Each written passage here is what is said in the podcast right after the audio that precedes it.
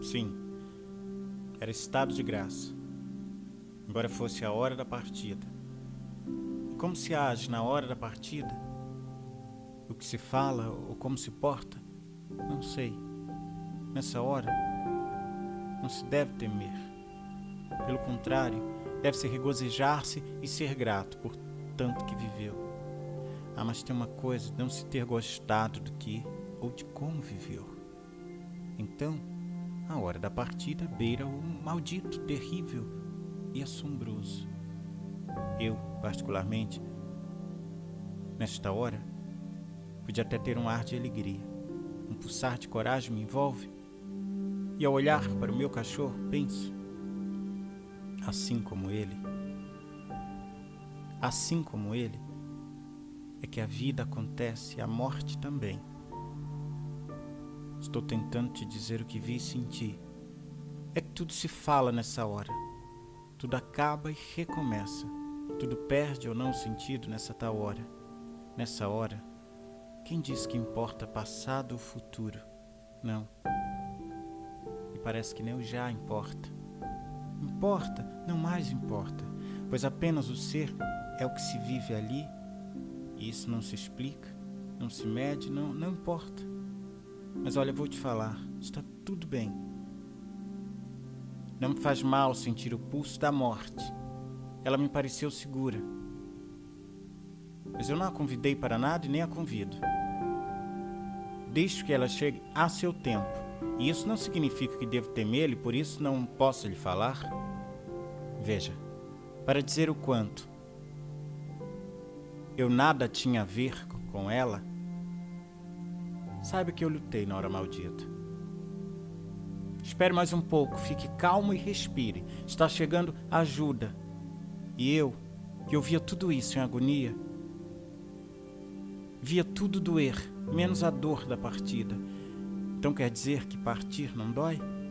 Não, pelo menos para mim, não. E de repente percebe-se o quanto viver é mágico e ao mesmo tempo tenebroso.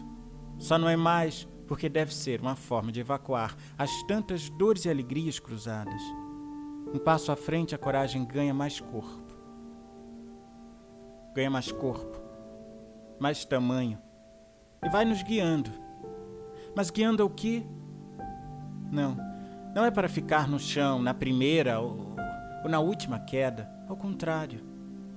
Aí é que se levanta, grita se for preciso, e de novo sobe a ordem sob a ordem da respiração, continua e continua a contínua dor que é viver.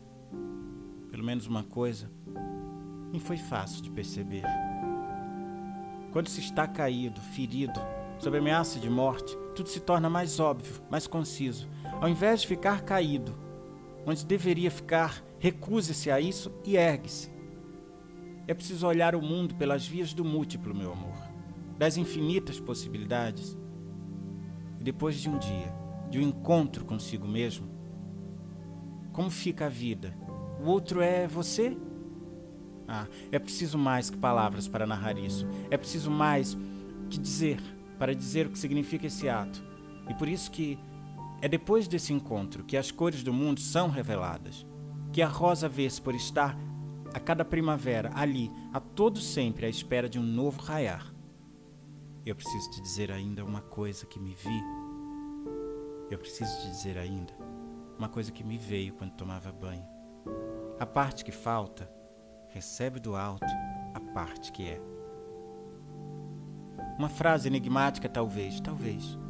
Pois é, é que o enigma me sonda, me persegue, e o que é o enigma, senão a ignorância do homem frente às suas próprias pernas e mãos que caminham a todo sempre na contramão, ou mesmo a sua insistência em caminhar cego em meio às tantas evidências de algo inato, inefável e presente?